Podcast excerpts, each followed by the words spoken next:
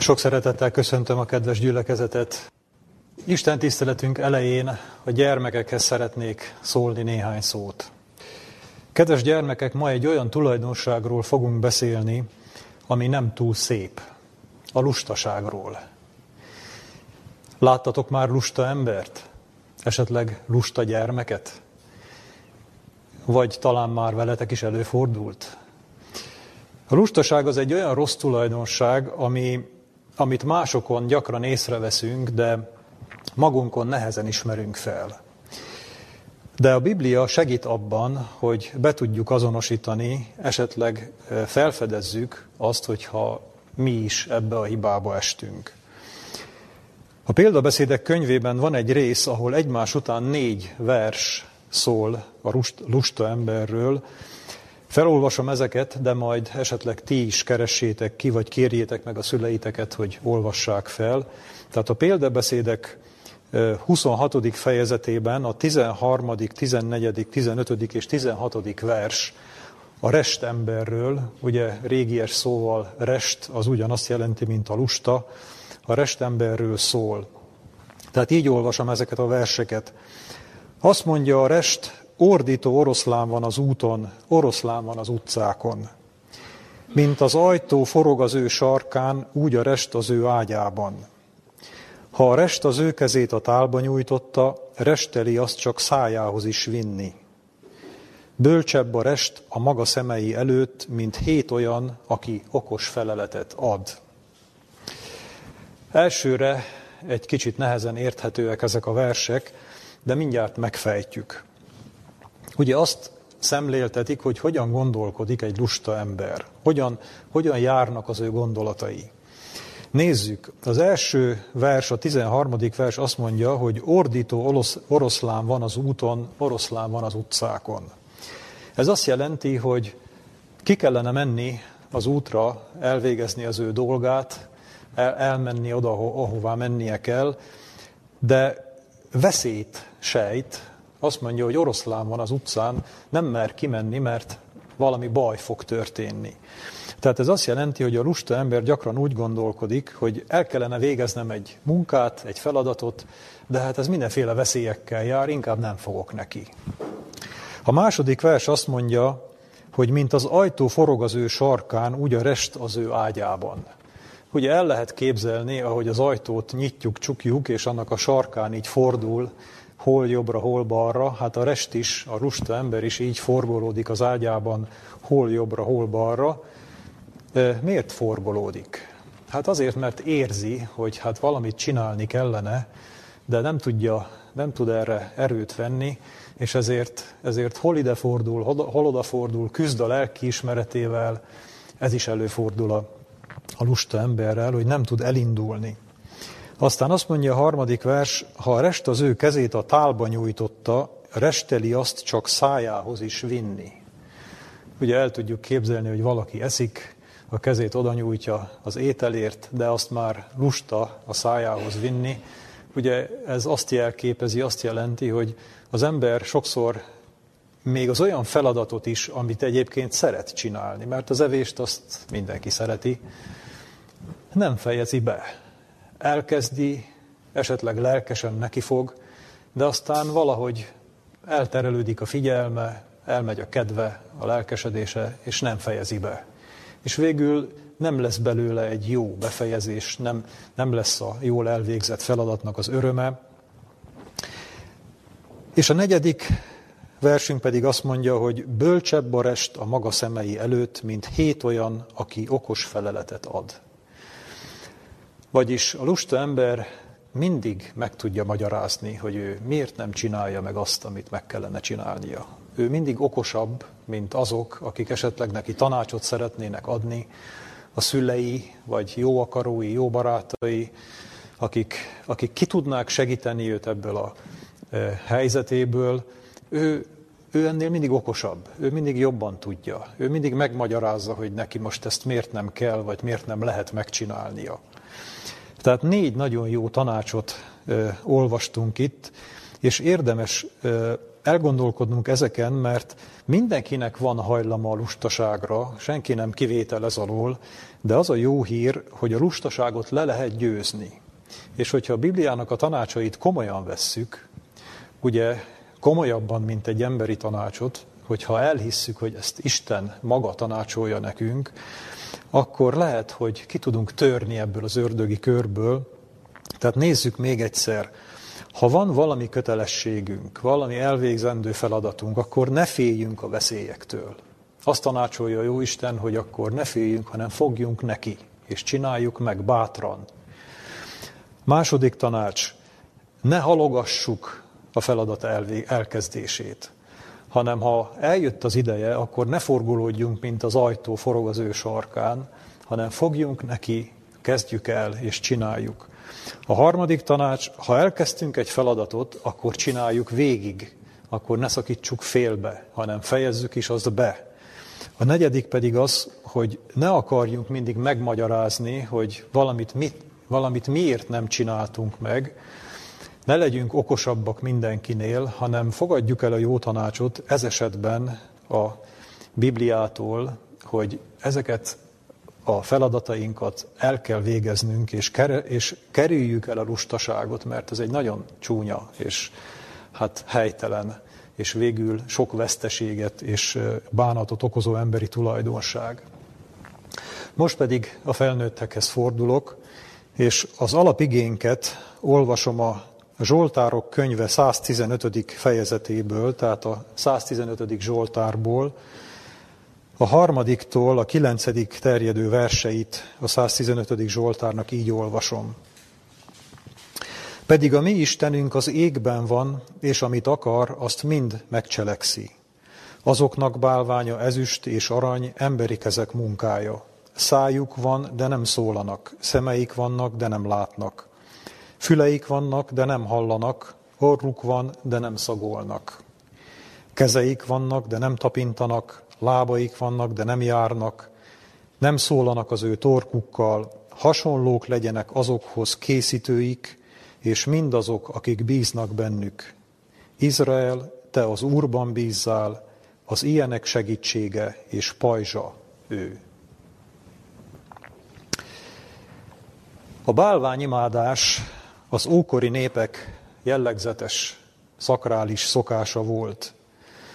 A bálványok olyan kézzel csinált tárgyak, amelyek, és ezek lehetnek szobrok, vagy képek, vagy bármilyen egyéb tárgy, erekjék, amelyek egy az ember által kitalált vagy elképzelt Istent jelenítenek meg, ezért Istennek kiáró tisztelettel és imádattal vették őket körbe. A Bibliából sokat megtanulhatunk erről a ma már primitívnek gondolt szokásról. A bálványimádás akkor született meg, amikor az élő Isten a háttérbe szorult. Amikor az emberek kezdtek távolodni Istentől, akkor azon automatikusan bálványokat faragtak, találtak ki maguknak, mert az ember ugyanakkor viszont érzi a kiszolgáltatottságát, és ragaszkodik valamilyen transzcendens magyarázathoz. Ugye most ne az újkorról beszéljünk elsősorban, hanem az ókorról, amikor még nem létezett a mai értelemben vett ateizmus. Így már a vízözön előtti nemzedékeknél megjelent.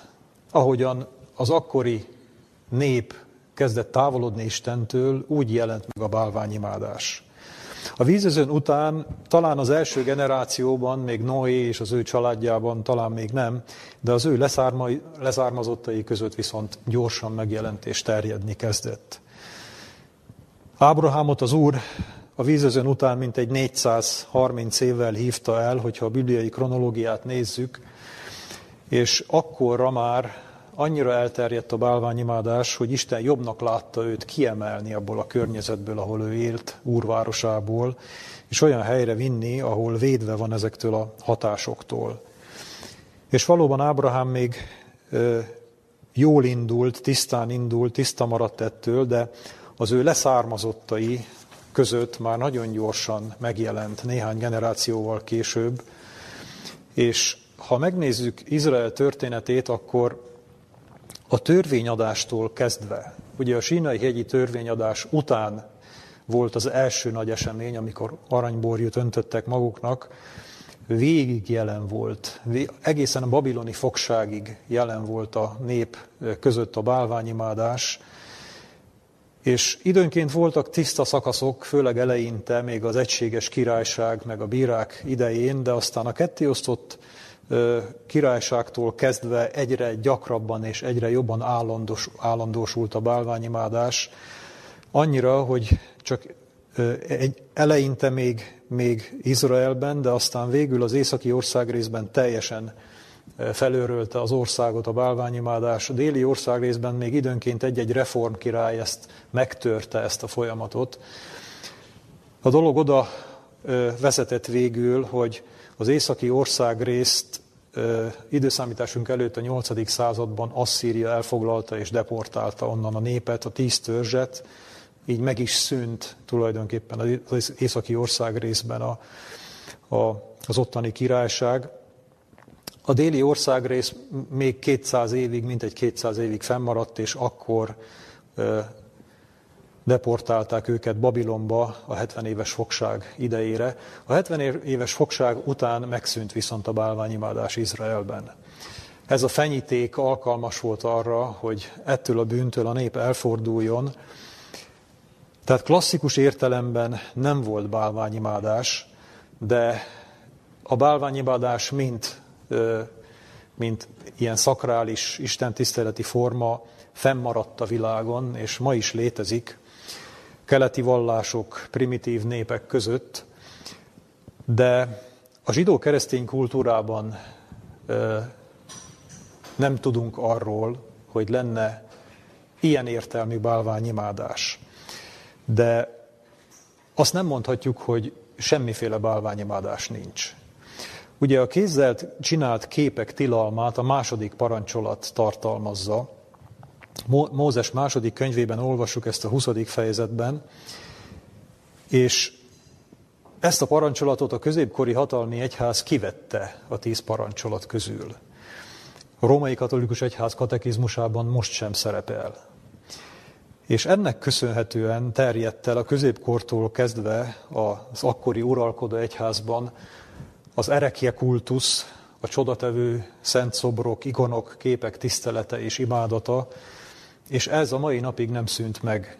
Tehát, hogyha ugye gondolunk a magyarországi Mária kegyhelyekre, ahol vannak még ilyen csodatevő szobrok, amit emberek imádnak is olykor, és imádkoznak ezekhez, tehát a tárgyakat megszemélyesítő formája is jelen van még a bálványimádásnak a kereszténységen belül, de nem csak kézzel készített tárgyak válhatnak bálványokká. És itt szeretnék rátérni egy kicsit a mai témánkra, hogy mi minden lehet bálványisten egy ember számára. Az első parancsolat Mózes második könyve 20. fejezet második, harmadik versében így, így szól az Úr az első parancsolatban hozzánk. Én vagyok az Úr, a te Istened, aki kihoztalak téged Egyiptomnak földjéről, a szolgálat házából. Ne legyenek néked idegen isteneid én előttem. Vannak idegen istenek, amelyeknek nincs képi megjelenítése, mégis bálványistennek számítanak. Mert a bálványimádás alapvetően nem egy tárgyról szól, hanem az imádatról, az első helyről szól. És minden bálványnak vagy idegen Istennek számít, ami Isten elé kerül, ugye így mondta Isten, ne legyenek én előttem idegen isteneid. Tehát ami Isten előtt van, ami számomra fontosabb, mint ő, az egy idegen Isten. És ehhez meg sem kell tagadnunk a teremtőt. Lehetünk mi hívők, lehetünk buzgó hívők, szolgálhatunk is neki. Csak lehet, hogy nem ő van az első helyen. Visszaszorulhat, lehet ő fontos, lehet majdnem a legfontosabb, de visszaszorulhat akár a második, harmadik, vagy sokadik helyre is. A mai bálványisteneket nem Baálnak, vagy Aseráknak, vagy Dágonnak, vagy Moloknak hívják, ahogyan ugye a bibliai bálványistenekről hallottunk, hanem pénznek, sikernek, karriernek, szerelemnek, és tudnánk így folytatni, ami az embernek rendkívül fontos terület az életében. És sajnos nem csak a világban, hanem a kereszténységen belül is jelen vannak ezek az idegen istenek. Lehet, hogy mi bízunk Istenben, a Teremtő Istenben, és tudatosan nincsen más Istenképünk, de ezek a fontos dolgok ott lehetnek az életünkben. És az, hogy melyik a fontosabb, hogy a Teremtő Isten fontosabb, vagy valami más fontosabb, az nem mindig derül ki. Vagy legalábbis nem rögtön derül ki. Olyankor tud kiderülni, hogyha valami oknál fogva válaszút elé kerülünk, amikor az embernek választania kell. Istent választom, vagy a munkámat választom. Esetleg Istent választom, és a vagyonomat, vagy szerelmemet, vagy családomat, ha választani kellene. Szerencsére nem gyakran kerülünk ilyen nehéz helyzetbe. Sőt, mondhatnánk, hogy nagyon ritkán kerül az ember ilyen helyzetbe, de kisebb dolgokban azért előfordul, hogy választanunk kell Isten és valami más között, ami, ami viszont akár mindennapos is lehet. Például, amikor választanom kell Isten és a haragom között, vagy az indulatom között, vagy választanom kell Isten és az igazam védelme között, esetleg a tekintélyem, vagy a jó hírem között, vagy Isten és a vágyaim és kívánságaim között. Ilyen választás már azért gyakrabban előfordul. És előfordulhat az is, hogy már a választásom előtt tudom, hogy mit fogok választani. Előtt, már a választásom előtt tudom, hogy mi lenne Istennek az akarata, és mi az én akaratom. És mégsem őt választom. És akár akkor is megtehetem ezt, ha én hívő keresztény vagyok. Mert jó, ha tudjuk azt, hogy amikor én választok valamit, abban a pillanatban, amikor én azt kiválasztom, akkor az lesz az én Istenem. Ha Istent választom, akkor ő lesz az én Istenem. Ha valami mást választok, akkor az lesz az én Istenem. Akkor lehet, hogy idegen Istent, vagy bálvány Istent választok. De közelítsük máshonnan ezt a kérdést. Mennyi helye van Istennek a mi életünkben? Ugye szánunk-e vele időt az együttlétre? Szánunk-e mennyiségi időt a vele való együttlétre? Úgy is kérdezhetném, hogy van-e ima életünk?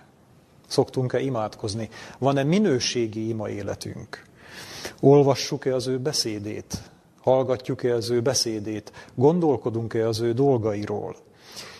Eltelnek esetleg órák, napok, hetek, vagy még több, hogy tulajdonképpen Isten nincs is ott az életünkben? Amennyire fontos nekünk Isten, annyi időt szánunk rá.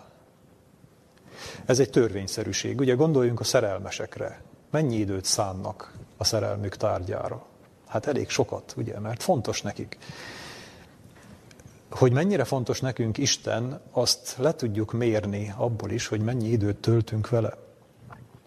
És nem biztos, hogy mindig ő a legfontosabb. Na de legyünk jó hiszeműek. Mondjuk, hogy tegyük fel, hogy szánunk rá időt, nem is keveset, imádkozunk, olvasunk igét, gondolkodunk rajta, beszélgetünk az ő igazságáról, járunk esetleg Isten tiszteletre is. Ez mind jó. De mennyi időt szánunk rá? Mennyi az az idő, amit rászánunk? Naponta mennyi a Jézussal töltött idő, mikor elég egy nap alatt mondjuk? Egy nap alatt töltsünk vele egy órát? Az elég? Vagy töltsünk kettőt? Vagy négyet? Ilyen sokat? Ugye nem az a kérdés, nem az a nagy kérdés, hogy mennyi időt töltünk vele így el, hanem az, hogyha az életemet éppen nem ő tölti ki, éppen nem vele töltöm azt az időt, akkor kivel? Akkor kikerül az ő helyére. Visszatérünk a vele töltött idő után az életbe, a szórakozásainkhoz, a függőségeinkhez, a feladatainkhoz.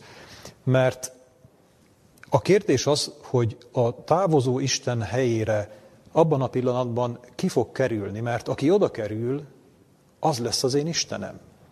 Lehet, hogy korábban a teremtő volt az én Istenem, de hogyha onnan elment, és én, én elhagytam azt a helyet, akkor az ő helyét valami el fogja foglalni, vagy valaki. És lehet, hogy ez az én bálványom lesz. Lehet, hogy ez az én idegen Istenem lesz, akit egy kis időre félretettem.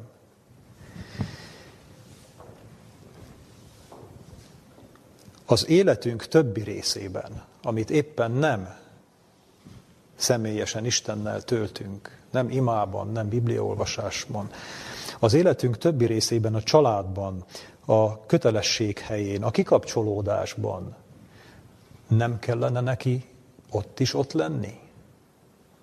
Érdemes ezen elgondolkodni, mert ha csak egy percig nincs ott, az azt jelenti, hogy abban a percben van valami, ami az ő helyét átveszi, ami őnála fontosabb. És az, ha nem ő, akkor az egy bálványisten, az egy idegen isten lesz. Egy keresztény ember életében lehetnek rejtett, vagy sokkal nehezebben leleplezhető bálványok is. Például vallásos cselekedetek. Például a gyülekezetbejárás. Egy egyházhoz tartozás, egy közösséghez tartozás, de még akár a Biblia is lehet bálvány. Hát hogyan? Hogyan lehet bálvány a Biblia? Hát először is úgy, hogy az egy tárgy. És elképzelhető, és létezik olyan, hogy valaki egyfajta ö, ilyen szakrális áhítattal tekint a Bibliára, vagy a Biblia olvasásra. Lehet maga a ritus, a cselekedet, az, ami nekünk nyugalmat ad, amiből azt gondoljuk, hogy mi most már Istennel kapcsolatban vagyunk. Az, hogy oda tartozunk, oda járunk, kinyitjuk, olvassuk, lehet bálvány. Bízhatom én ezekben a cselekedetekben. A kérdés az, hogy, hogy ezekben bízom, vagy pedig abban bízom, akit megtaláltam a Biblia sorain keresztül, aki számomra életre kelt, aki szólt hozzám személyesen. Szólt hozzám személyesen? Van ilyen Isten? Mert hogyha nincs ilyen Isten, aki él, és aki beszélt velem, akkor csak valamiféle idegen Istenem marad. Valaki, akit én alkottam magamnak. Az egy bálványisten. De van a bálványimádásnak egy még ravaszabb formája, ami még ennél is nehezebben leplezhető le. Amikor nem tárgyat, nem cselekedetet, nem valamiféle szakrális ritust fogok bálványozni és imádni, és nem abban bízom, hanem én az élő Istent imádom, és ő benne bízom, és van is vele tapasztalatom, csak egy picit átalakítom őt. Ő a Biblia istene, csak egy picit az én ízlésvilágomhoz van igazítva. Majdnem olyan, mint az eredeti, tehát nem hajszárra olyan, mint az eredeti, csak, csak úgy magamhoz adaptálom. Jó példa erre a Jobb barátai. Ha elolvassuk a Jobb könyvét, feltárul egy vita Jobb és az ő barátai között. Ugye érdemes végigolvasni, nagyon szép a Jobb könyve, ahogyan Jobb beleesik ebbe a nyomorúságba, amiről nem tud, nem tudja az okát. Ugye mi tudjuk, a könyv elején ezt a Szentírás feltárja, de ő nem tudja. És a barátai sem tudják. És azon gondolkodnak, hogy miért esett ez a szenvedés Jóban. Isten miért engedte ezt meg? Jobb állítja, hogy nincs elrendezetlen bűne Istennel. Ugye azt nem állítja, hogy bűntelen, sőt meg is emlékezik az ő bűneiről, de nincs elrendezetlen bűne Istennel. Tehát az őt ért csapásokat nem érti. Nem tudja, hogy miért vannak ezek. A barátai azt állítják, hogy hát nem zörög a haraszt, ha a szél nem fújja, Jobbnak nem ér, Jobbot nem érték volna a csapások, hogyha nem lenne valami titkolt bűne. De Jobb ragaszkodik hozzá, hogy neki nincs titkolt bűne, ő ártatlan, és ez a vita, vita egyre jobban elmélyül, egyre jobban hát kiélesedik, míg aztán végül az Úr véget vet ennek a vitának, és, és lezárja a vitát, és azt mondja jobb barátaira, hogy nem mondtak igazat. Tehát jobbnak volt igaza.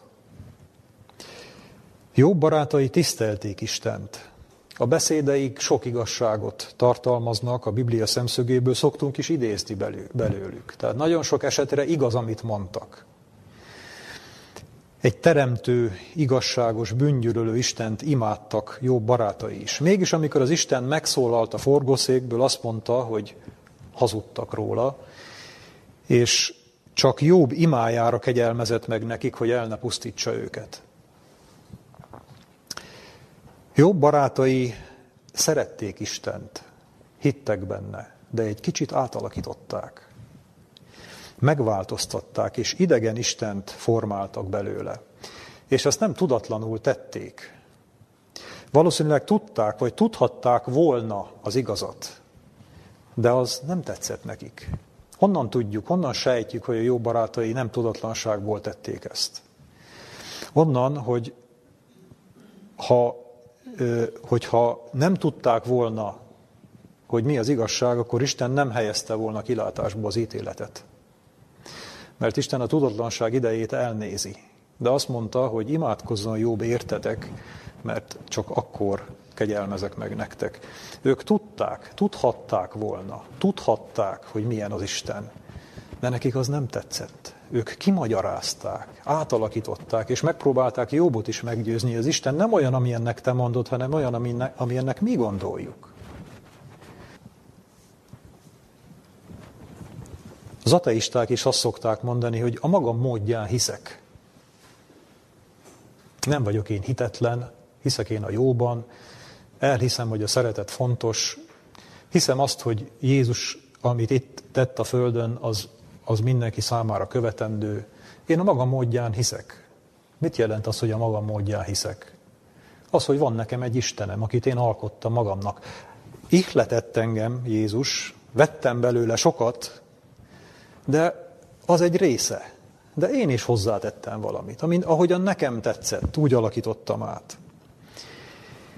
És miért nem szeretjük mi elhinni? Miért nem hisszük el sokszor, Miért nem tetszik nekünk az, ami ennek Isten bemutatja magát a Bibliában? Miért nem tudjuk őt komolyan venni? Mivel szoktuk ezt indokolni? Nagyon sokan azt mondják, hogy hát az a sok bonyolult teológia. Mindenki mond valamit, elképesztő, bonyolult dolgokat mondanak, én ezt nem is értem. A Biblia szövege nehéz, régies, nehéz megérteni. És hát Jézus nem csak a Nobel-díjasokhoz szólt, hát Jézus azért olyat, amit hirdetett, azt, amit én abból megértettem, számomra az elég. Jézus is tudja azt, hogy nekem nincsenek ilyen magas képességeim. Biztos, hogy jó ez így. Nem fogja rajtam számon kérni azt, amit nem érthetek. És az ember feloldozza magát az alól, a felelősség alól, hogy Istent meg lehet ismerni, mint ahogy egy házastársat is meg lehet ismerni. Ugye, amikor szerelmesek vagyunk, akkor szeretjük olyannak látni, ami hát partnerünket, ami ennek úgy belül elképzeljük, hogy lennie kellene. És olyan nehéz szembenézni azzal, hogy hát vannak neki hibái is. És sokáig nem akarunk erről tudomást venni. Az ember szereti magára alakítani a másikat. És biztos ismerős az is, amikor, amikor belemegy valaki egy ilyen kapcsolatba, vagy egy házasságba, és azt mondja, hogy hát majd én átalakítom. Eddig volt olyan, amilyen volt, de majd az én kezem között majd, majd megjavul. Ez azt jelenti, hogy majd olyan lesz, amilyennek én szeretném, hogy legyen. És mi is így vagyunk Istennel, hogy, hogy jó úgy, ahogy van, nagyon sok jó dolgot tesz, meg jó az, hogy gondunkat viseli, de majd olyan lesz, amilyennek én szeretném. És ne akarja nekem valaki megmagyarázni ilyen bonyolult teológiával, hogy mit kell érteni. Tudom én jól, megértettem. Jézus nekem szólt. Sajnos az igének a mellőzése első körben egyszerűen lustaság. Emlékezzünk vissza itt, amit a gyermekeknek is mondtunk itt az elején, hogy az ember mindig okosabb tud lenni, még akár Istennél is, és az valójában lustaság. Nem akarjuk megtudni, hogy mi van benne. De rosszabb az, hogy nem vagyunk rá kíváncsiak. Félünk megtudni, mert bizonyos igék túl nehezek az ember számára. Hogy az összes vagyonomat, ugye? Gazdag ifjú. Vagy hogy nem fér bele a legkisebb bűn sem. Vagy hogy nem kívánhatok meg semmit, hogy nem haragudhatok, hogy tartsam oda a másik orcámat, amikor engem megaláznak. És nem gondolhatok még a szívemben se rosszat senkiről. Az ember ezt nem szereti. És inkább formálok magamnak egy olyan Istent, akit jól értek, akivel egyet értek. Nézzünk néhány esetet, amikor milyen az, amikor mi idegen Istent formálunk. Leggyakoribb az az Isten, amelyik elnéző a bűneinkkel szemben. Megértő, megbocsájtó. Tudja, hogy a szívem tiszta, tudja, hogy én jót akarok, nem akarok én senkinek rosszat. A szándékom és célom az fedhetetlen. Tehát nem lehet rajta semmi kivetni valót találni. De tudja az én gyengeségeimet is, tudja a félelmeimet, a szorongásaimat, Ismeri, hogy, hogy mennyi az én teherbírásom. Tudja, hogy mit bírok el, és mit nem bírok el. Ismeri a körülményeimet, hogy milyen helyzetben vagyok. Hát senki nem érti meg, de ő megérti. Én tudom, hogy ő megérti, hogy milyen helyzetben vagyok. És tudja, és megérti, hogy ha nem tudok győzni valami felett, ami nálam erősebb. Tehát Isten végtelenül megértő. Ugye egy szülő sem tesz olyan terhet a gyermekre, amit az nem tud elhordozni. Hordozza a gyermek helyet, segíti majd, elnézi neki addig, amíg a gyermek is megerősödik. Isten is így bánik velünk. És Isten megérti, hogyha az embernek vannak szükségletei, amelyeket meg kell magának teremtenie, és azt is megérti, hogyha más megoldást nem tehet, csak néha át kell hágni bizonyos szabályokat. Mert Isten megértő. Megérti azt, hogyha valaki nem bírja a rossz házasságot elviselni. Hát ez tényleg egy pokol. Hát, hát egymást tönkre teszik, hát valamit tenni kell. Isten ezt megérti. Mi annyira megértjük, hát ha mi nagyon megértjük, Isten is megérti. Isten megérti azt is, hogyha valaki a saját neméhez vonzódik, nem fogja ezért megbüntetni. Hát nem tehet szerencsétlen az ő vágyairól, vagy az ő hajlamairól. És Isten boldogtalanságra, magányra ítélné az embert? Hát ilyet biztos, hogy nem tesz Isten. Ezeket megérti. Hiszen minden szenvedésünket ő is szenvedte. És tudja, hogy milyen szenvedés ez. És én aztán tudom magamról, hogy az milyen szenvedés. És Isten ezt mind megérti. Az, hogy bűnben élünk, aminek, aminek következménye lesz, de hát hiszen elviselte helyettünk a büntetést. Ez már megtörtént. A mai kereszténységnek ez a legnépszerűbb istene. A megértő Isten, aki mindent megért, és mindenre van megoldása. És nem csak a büntetést vállalta át az embertől, mert azt valóban átvállalta, hanem a bűnnel szembeni küzdelmet és a mindennapi kereszthordozást is. Nekünk nem kell élethalál harcot vívni, mert ő mindent megküzdött helyettünk.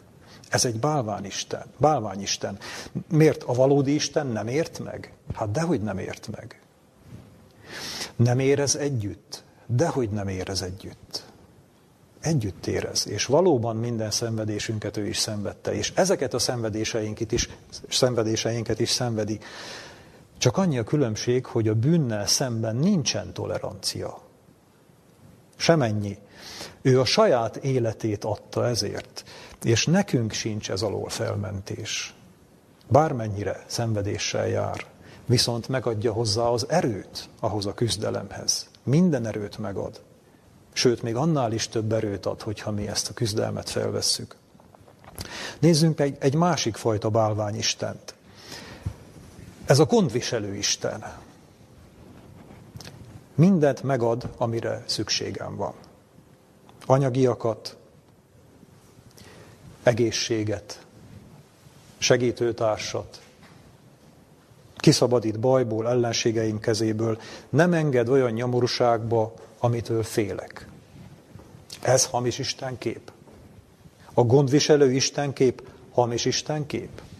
Nem. Hát ő ment meg valóban minden bajból, minden nyomorúságból, ő ad egzisztenciát, ő ad társat, ő ad mindent. Na de mi van, ha nem adja? Ha megengedi a támadást, ha megengedi az ellenséged, ha megengedi a szegénységet, esetleg megengedi a magányt, vagy esetleg megengedi a halált, akkor már nem gondoskodik rólam? Vagy csak azért nem teszi, mert nincs elég hitem hozzá? A karizmatikusok ezt hirdetik. Nem élsz jól, nyomorúságos az életed, nincs hited. Ezért nincs hited. Ha lenne hited, mindened meg lenne. Isten mindent megadna neked. Jézus nem azt mondta, hogy megszűnik a nyomorúságod, hanem azt mondta, hogy ezen a világon nyomorúságtok lesz, de bízzatok, én meggyőztem ezt a világot. Jobbnak volt hite. Jobb fedhetetlen volt. Isten maga mondta ki ezt. És mégis ezt olvassuk a Jobb 3.25-ben, mert amitől remegve remegtem, az jött reám, és amitől rettegtem, az esett rajtam. Jobb hihette az, hogy Isten elhat, elhagyta. Hihette volna. Isten gondviselő Isten. Valóban ő visel gondot rólunk. De nem úgy, ahogyan azt mi elképzeljük, vagy, vagy ahogyan azt mi előírjuk neki. A rólam gondoskodó Istenkép akkor bálvány, amikor azt kell tennie, amit én szeretnék, és nem azt, amit ő akar. Amikor úgy erősít meg, ahogyan én szeretném, és nem úgy erősít meg, ahogyan ő akar megerősíteni. És amikor én döntöm el, hogy mi az, amit elbírok viselni, és nem ő dönti el, hogy mi az, amit én elbírok viselni, akkor bálvány. Ha bármiben megkötözöm a kezét, akkor én irányítok, és nem ő. És nem gondoljuk végig, hogy a valódi Isten sokkal jobban tud rólunk gondot viselni, mint a mi bálványisteneink. Összehasonlíthatatlanul jobban, sokkal és többet és jobbat ad, mint bármelyik bálvány, amitől mi jót remélünk, ha merjük az életünket a kezébe tenni. De nézzük meg egy még ravaszabb bálványistent, aki akit szintén, aki szintén nagy kísértés lehet számunkra, az, aki engem kiválasztott és tisztánlátással megajándékozott. Ez is egy bálványisten. Megszólított, meghallottam az ő szólongatását, befogadtam a szívembe, kiemelt a világból, amiért hálás vagyok.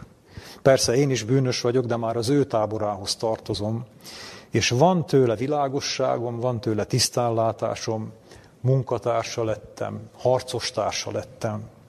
Látom mások hibáit, látom mások lemaradásait, főleg hozzám képest, hogy hol tartanak. És persze, hát imádkozom értük is, de, de alapvetően jól meg tudom különböztetni a jót a rossztól, és meg tudom különböztetni az igazakat a bűnösöktől.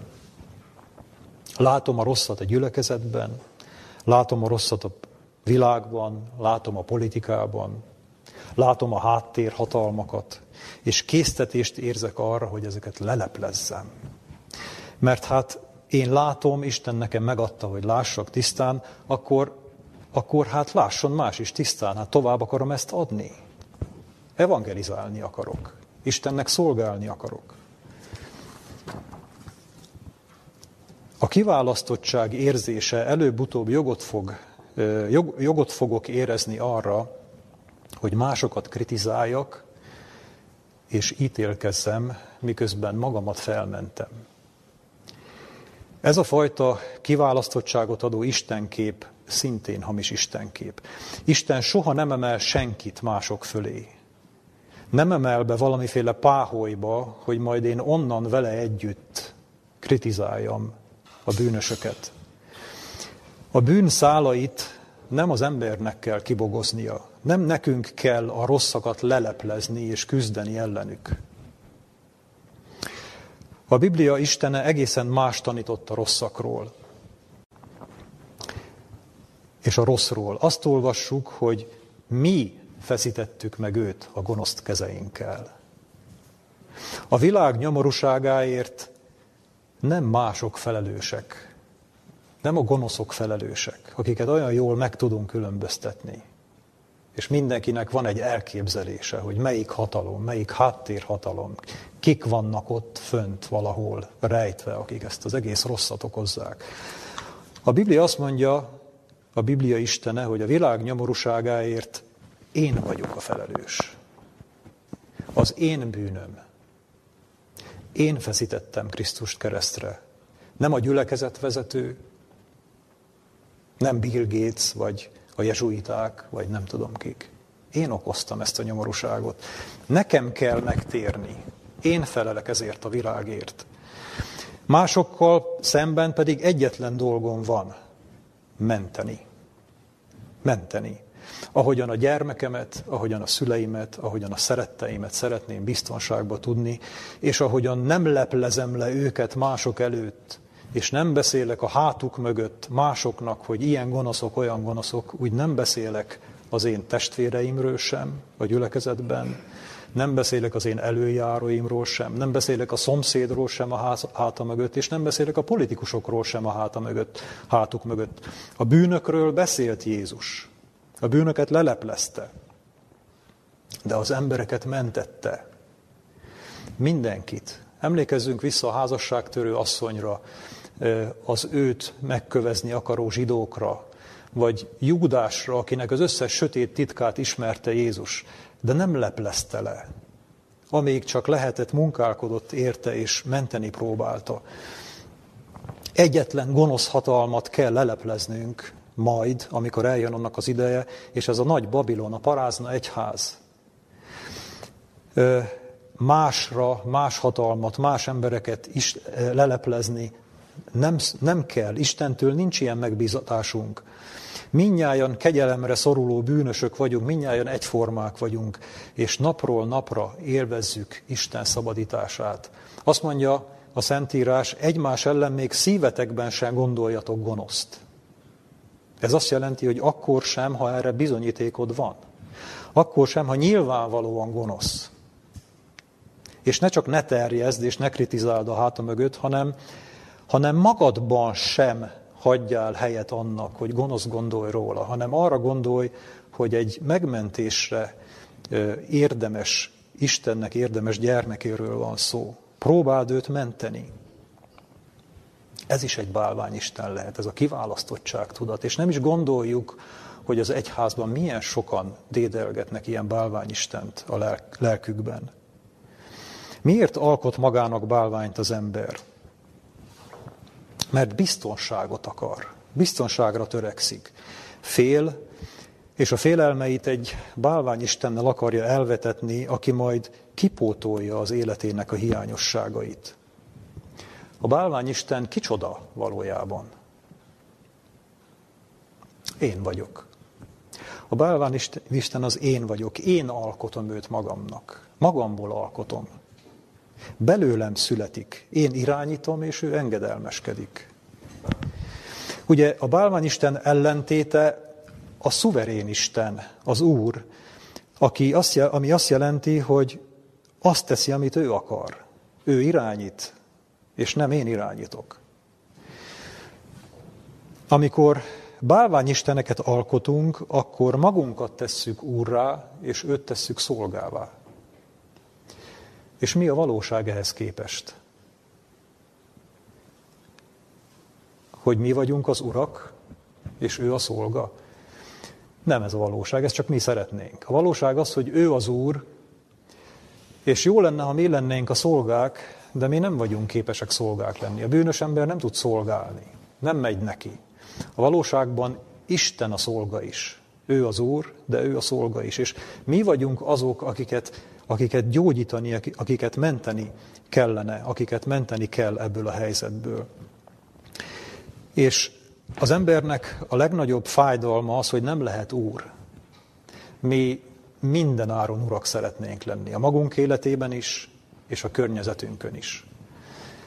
Még ha mondjuk valakinek nincsenek is ilyen ambíciói, hogy a környezetén uralkodjon, mert azért vannak emberek, akik, akiknek ez nem ennyire fontos, de a saját életén azért szeret mindenki úr lenni. És a rossz hír az, hogy urak csak a bűnvilágában lehetünk. Isten országában nem lehetünk urak. Soha. És, és ugye ez az a gondolat, ami, ami az embert megbotránkoztatja, és ez volt az, ami miatt Lucifer is fellázadt a mennyben, mert ő nem akart másnak szolgálni, ő a maga úra szeretett volna lenni. És ezért alkotunk bálványisteneket magunknak, mert ott mi lehetünk az urak. Mi a sorsa a bálványimádóknak? Biblia azt mondja, hogy elvesznek. De miért vesznek el? Isten megbünteti őket? Lesújt rájuk? Nem ez történik, hanem a 115. Zsoltár 8. versében, az alapigénkben így olvastuk, hasonlók lesznek azokhoz készítőik.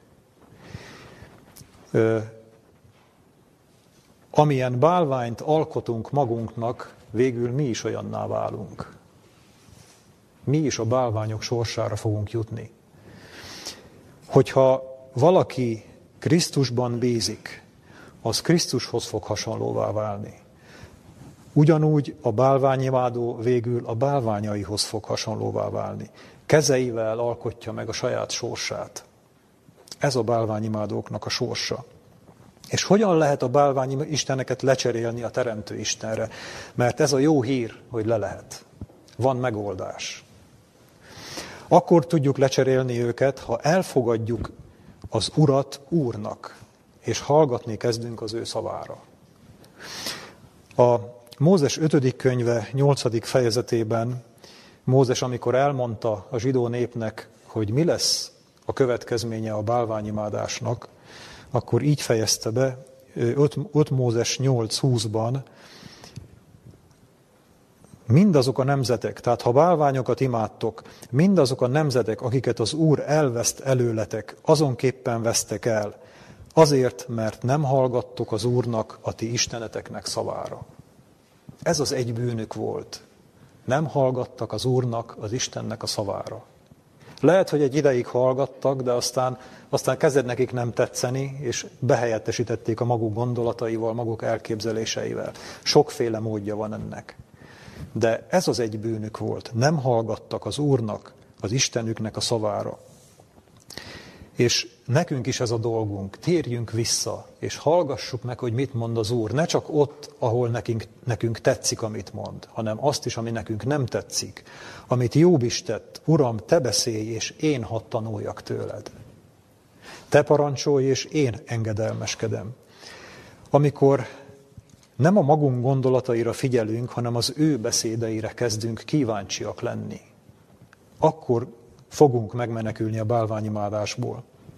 Akkor el, eltűnik a kiválasztottság tudatunk, eltűnik a magabiztosságunk, nem fogunk kritizálni, nem fogunk ö, félni, nem fogunk rettegni csak egy dologtól, hogy nehogy valamit félreértsünk az ő szavából, hanem megtudjuk, hogy mi az akarata és mi a terve velem. Ő mondja meg. Ha létezik, akkor ő mondja meg, és ne én találjam ki, és ne én alkossam meg magamnak.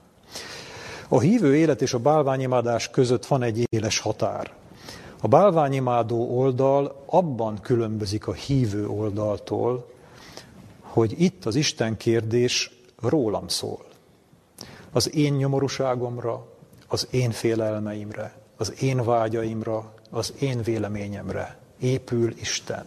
Erre keresek megoldást, és erre építek egy Istent. A hívő oldalon viszont nem én vagyok a középpontban, hanem Jézus. És én hol vagyok? Sehol. Én nem vagyok ott.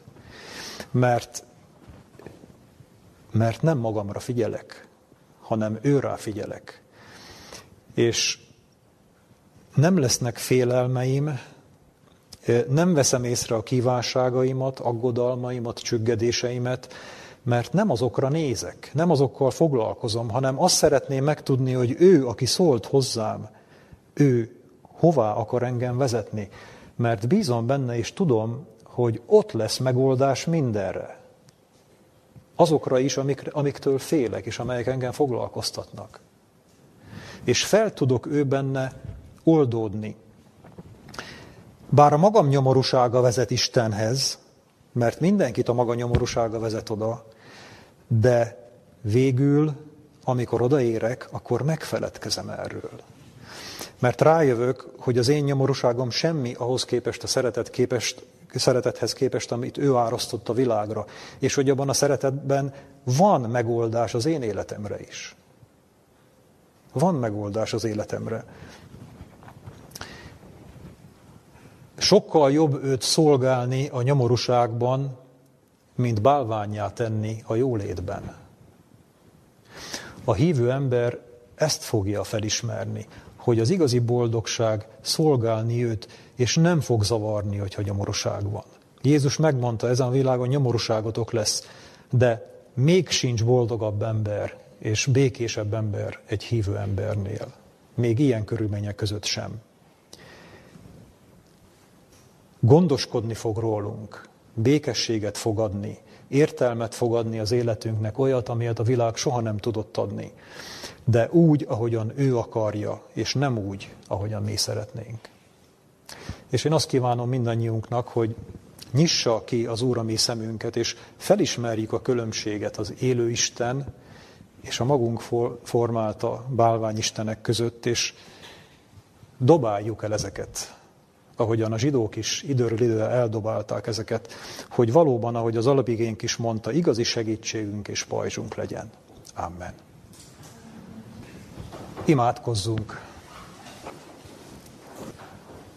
Szerető atyánk, hálás szívvel jövünk te hozzád, és megköszönjük neked azt, hogy megszólítottál minket, hogy eljöttél közénk, hogy itt voltál ezen a világon, hogy üzenetet hoztál a mennyből, és nem csak annak a történelmi kornak, hanem mindenkinek, aki ezen a világon élt, hogy nekem is üzenetet hoztál, nekem is szóltál. Szóltál a Biblia lapjain keresztül, szóltál az életem eseményein keresztül, válaszoltál imáimra, válaszoltál sokszor a ki nem mondott fohászkodásaimra is, és én oly sokáig nem akartam ezeket észrevenni. És, és oly sokáig építettem magamnak isteneket, formáltam bálványokat, egyiket a másik után, ha nem tetszett, akkor készítettem egy másikat, és próbáltam ebben megtalálni téged. Uram, köszönöm, hogy megérthettem azt, hogy nem ezekben vagy te benne, hanem te létező, élő Isten vagy, akit bár nem látunk a szemeinkkel, de valóság vagy. Valóságos gondolataid vannak, valóságos terved van a mi életünkre nézve, olyan terved, amit mi nem tudunk, de megtudhatunk tőled, és hogyha végre tudjuk venni a bátorságot, hogy téged kövessünk, akkor olyan helyre vezetsz, ami a legszebb és legvadabb álmainkat is felülmúlja. Istenünk, segíts nekünk te rád figyelni, te rád hallgatni, teljesen a te szavadra figyelni, és, és kivenni belőle magunkat, a magunk gondolatait, a magunk félelmeit és a magunk aggodásait, és segíts, hogy ne kötözzük meg a kezed, ne akarjuk megmondani, hogy te mit tehetsz, és te mit nem tehetsz, hogy ne építsünk magunknak bálványokat és idegen isteneket. Hálásan köszönjük, hogy felhívtad erre a figyelmünket, és erre lehetőségünk van. Jézus, ami megváltunk nevében. Amen.